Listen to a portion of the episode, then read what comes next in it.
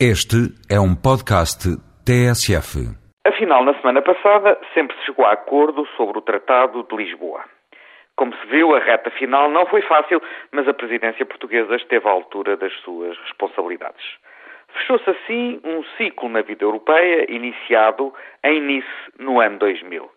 Faz lembrar os sete anos de pastor que Jacó servia Labão, pai de Raquel.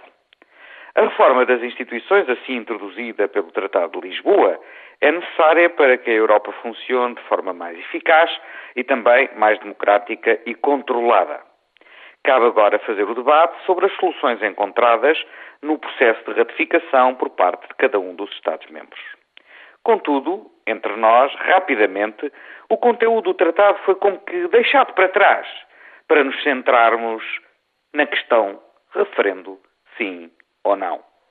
Claro que a forma de aprovação do tratado é importante e a seu tempo deve ser debatida e decidida nos termos constitucionalmente previstos.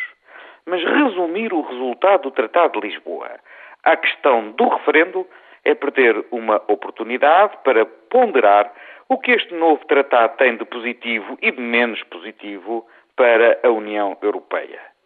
É perder a floresta para olhar apenas para uma das árvores.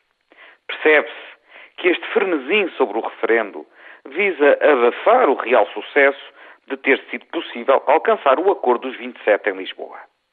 Dá assim para imaginar o que estariam agora a dizer estes arautos do referendo se na semana passada a presidência portuguesa não tivesse tido o sucesso que afinal teve.